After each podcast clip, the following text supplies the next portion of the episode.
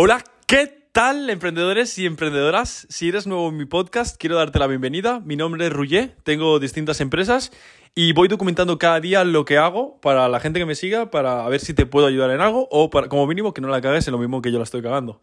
Hoy quiero hablarte de la oferta y hoy hay buenas noticias, en plan, un nuevo concepto que he descubierto de la oferta y los que me quedan y quiero dar un tip para todos aquellos emprendedores que estéis vendiendo, por supuesto todos estaréis vendiendo, ¿no? Vaya, vaya gancho, ¿no? Para que todos escuchéis. Quiero daros un tip porque sé que la situación en España está bien jodida. la gente no está comprando y es lógico porque tampoco hay dinero por el tema este del COVID.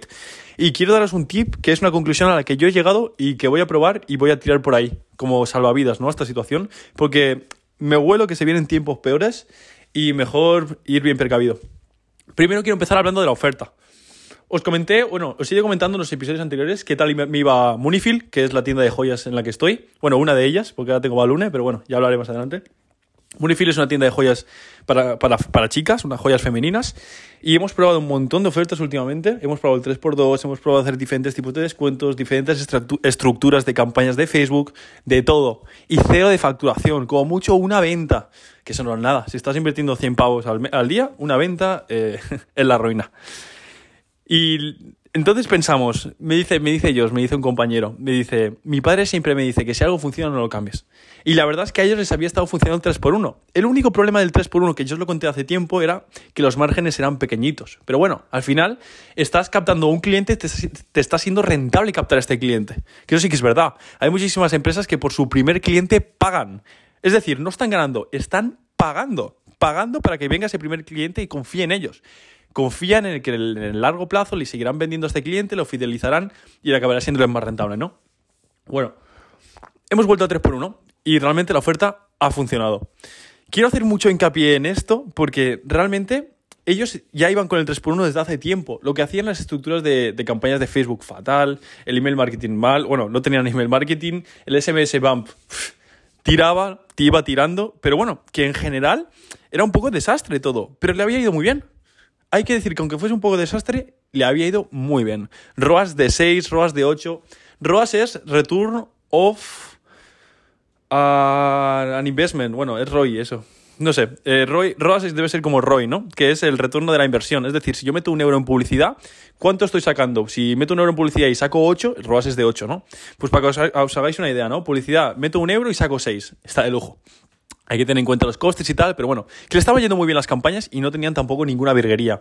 He llegado yo con el pecho afuera, he intentado hacer 20.000 virguerías, pero la oferta no era la correcta. No era la correcta, que posiblemente hubiese sido correcta en otro panorama, pero en este panorama donde no hay dinero, donde la gente no tiene dinero, no era la correcta. Creo que ahora ha llegado el momento de competir por precio. Y tiene mucho sentido. Y mira que yo soy em, el mayor enemigo de competir por precio, porque principalmente en mi agencia de, clínicas dentales, o Publi, soy el más caro.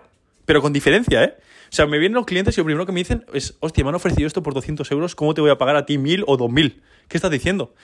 Y yo, pues luego les rebato y les, explico por qué me tienen que pagar más. O sea, soy el mayor enemigo de competir por precio.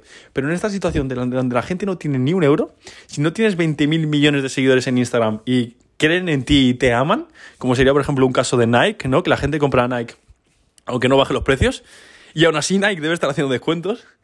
Creo que si no estás en esa situación de poder, eh, toca bajarse los pantalones, literalmente. Literalmente. Y te digo yo que en Munifil hemos probado hasta un 30% y ha funcionado mal. O sea, no ha ido. Habremos tenido una venta. Es una verdadera locura, ¿eh? Es una verdadera locura la situación porque más que el que no tenga dinero la gente, es que la gente tiene miedo de que no va a tener dinero. Que esa es, la raíz de una crisis. Yo estoy licenciado en economía. Bueno, me queda una asignatura, pero como si tuviese economía, porque he hecho hasta el trabajo de fin de grado. Y, la, la crisis no llega cuando viene el Banco Central y te dice que hay crisis la crisis llega por expectativas, llega por lo que cree la gente. Si la gente no tiene un euro en el bolsillo, pero cree que cree que sí, cree que sí que tiene dinero, seguirá gastando y seguirá moviéndose la economía y no llegará nunca a esa crisis.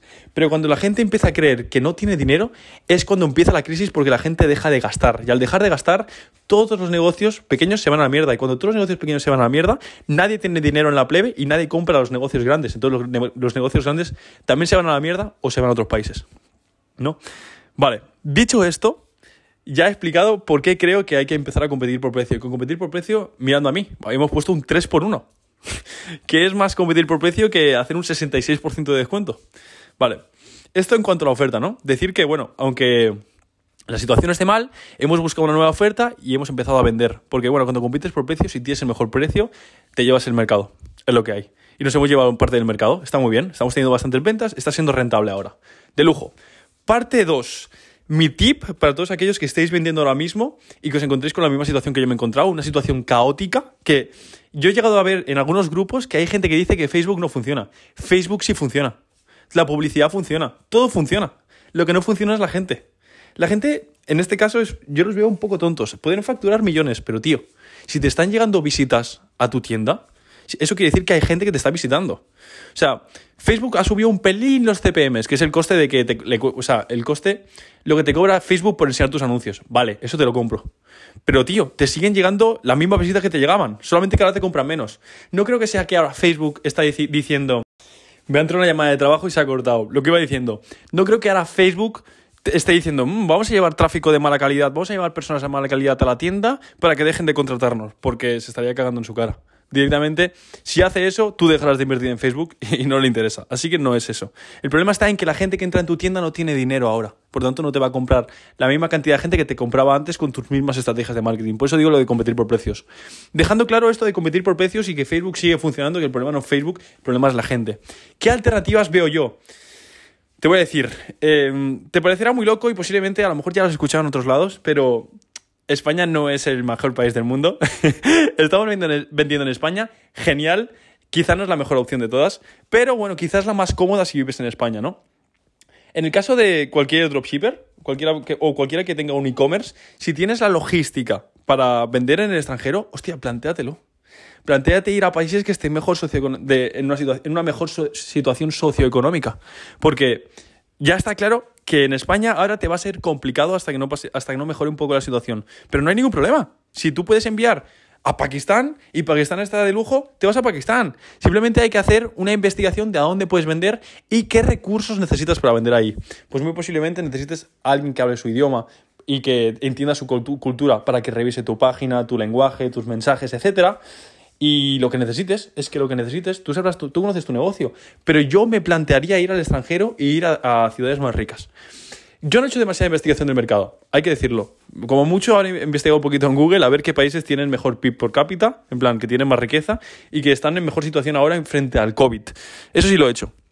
Y no he salido de Europa. Me he querido quedar en, en Europa por no ponerme lo más difícil. Pero, por ejemplo, en Odonto Publi eh, ya me he planteado abrir una sucursal en Inglaterra, otra en Alemania y otra en Suiza. La de Suiza va a ser un poco más difícil porque el mercado suizo es un poco más difícil, pero para que te hagas una idea. Hablé el otro día con un consultor suizo y él me dijo, me dijo, tío, si tú estás cobrando mil euros por este servicio aquí en España, en Suiza cóbralo por seis. Quizá entra con tu precio por cuatro, ¿no? En plan, cuatro mil euros. Pero a la que puedas, súbelo por seis. Porque tiene más dinero, porque si vas barato, infravaloran tu servicio, etcétera, etcétera, etcétera, ¿no? Es otra cultura, pero es que también trabajan con euros, solamente que sus sueldos y su nivel económico es mil veces más alto. Plantéate ir a Suiza, que posiblemente, igual que yo, lo hayan pensado un montón de personas y ya lo estén haciendo y esté saturado el mercado por algunos motivos. Pero bueno, simplemente es competir con estas personas, ¿no? Entender cómo tienes que competir con todo aquello que va, con todo aquel que va a Suiza.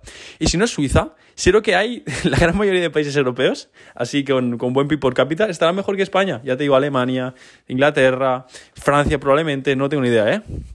Alemania seguramente seguro, estoy bastante seguro. Entiendo que Polonia tiene muy buenos retornos de inversión, eso sí que lo tengo claro, en plan en Facebook Ads. Y más países, más países, lánzate, lánzate a buscar al extranjero, porque yo creo que lo que viene ahora viene para bastante largo, si no es un año dos años. Y es una pura hipótesis, ¿eh? Pero al acabar economía entiendes un poquito cómo funcionan los ciclos económicos y cómo funciona una crisis y cómo se recupera una crisis depende de cada país. Y simplemente analizando el histórico de España, uff, huele a caca. buena, buena caca al futuro. Así que yo te doy ese consejo, ¿no? Si fuese tú y si estás notando este detrimento en ventas, que la gran mayoría de sectores lo habrán notado aquí en España y eres emprendedor, planteate ir al extranjero. Porque quizá estamos luchando con, en, una, una batalla perdida. Quizá tienes un soldado y estás yéndote a la guerra. ¿Sabes lo que te digo? Yo me lo plantearía porque fuera hay mucho más dinero. Y simplemente es cambiar el chip y lanzarse a la piscina. Yo ya te he dicho, ya me he lanzado a la piscina. Voy a contratar a un chico que sea de, bueno, ya lo he pensado, ¿eh? Voy a hablar con las universidades de Suiza y quiero contratar a un chico que esté estudiando marketing y que hable el idioma de Mundart, porque por lo visto para los suizos es muy importante que entiendas, que hables su lengua. O sea, sí que hablan alemán, pero es un alemán con su acento, ¿no? Es como que le vayas a una persona andaluza y le hables con acento catalán. Él sabrá que eres catalán. Y por lo visto los suizos como que desprestigian muchísimo o incluso lo ven con malos ojos si hablas un alemán que no es suizo. Por tanto, yo voy a coger simplemente es informarse un poco de la cultura y la situación en el país en el que vas a entrar, ¿no? Yo voy a, contratar a un chico que, hable Mundart, eh, voy a hacer los, los, funnels con él, él será mi cara de la empresa, ¿no? Él va a vender, él va a ser el que haga las ventas, ¿no? Con los clientes. Eh, por lo visto son súper patriotas en Suiza, pues voy a poner los colores de, de, de la bandera de Suiza en mi, en mi página web de venta etcétera, etcétera. Todo lo que necesite, ¿no? Es informarse un poquito y meterse en el sector. No quiero alargar mucho más el podcast, sí que tengo un montón de cosas más que contar, pero yo creo que estas son unas píldoras de oro que, te puedo, que he descubierto entre hoy y ayer y que más te pueden servir. Si vigila mucho la oferta, la oferta, la oferta es súper importante y más ahora. Yo creo que ahora hay que hacer mucho, mucho hincapié en financiaciones, en quizá descuentos incluso, pero todo lo que le permita al cliente comprar gastando menos. Si hace falta aplazarle el pago.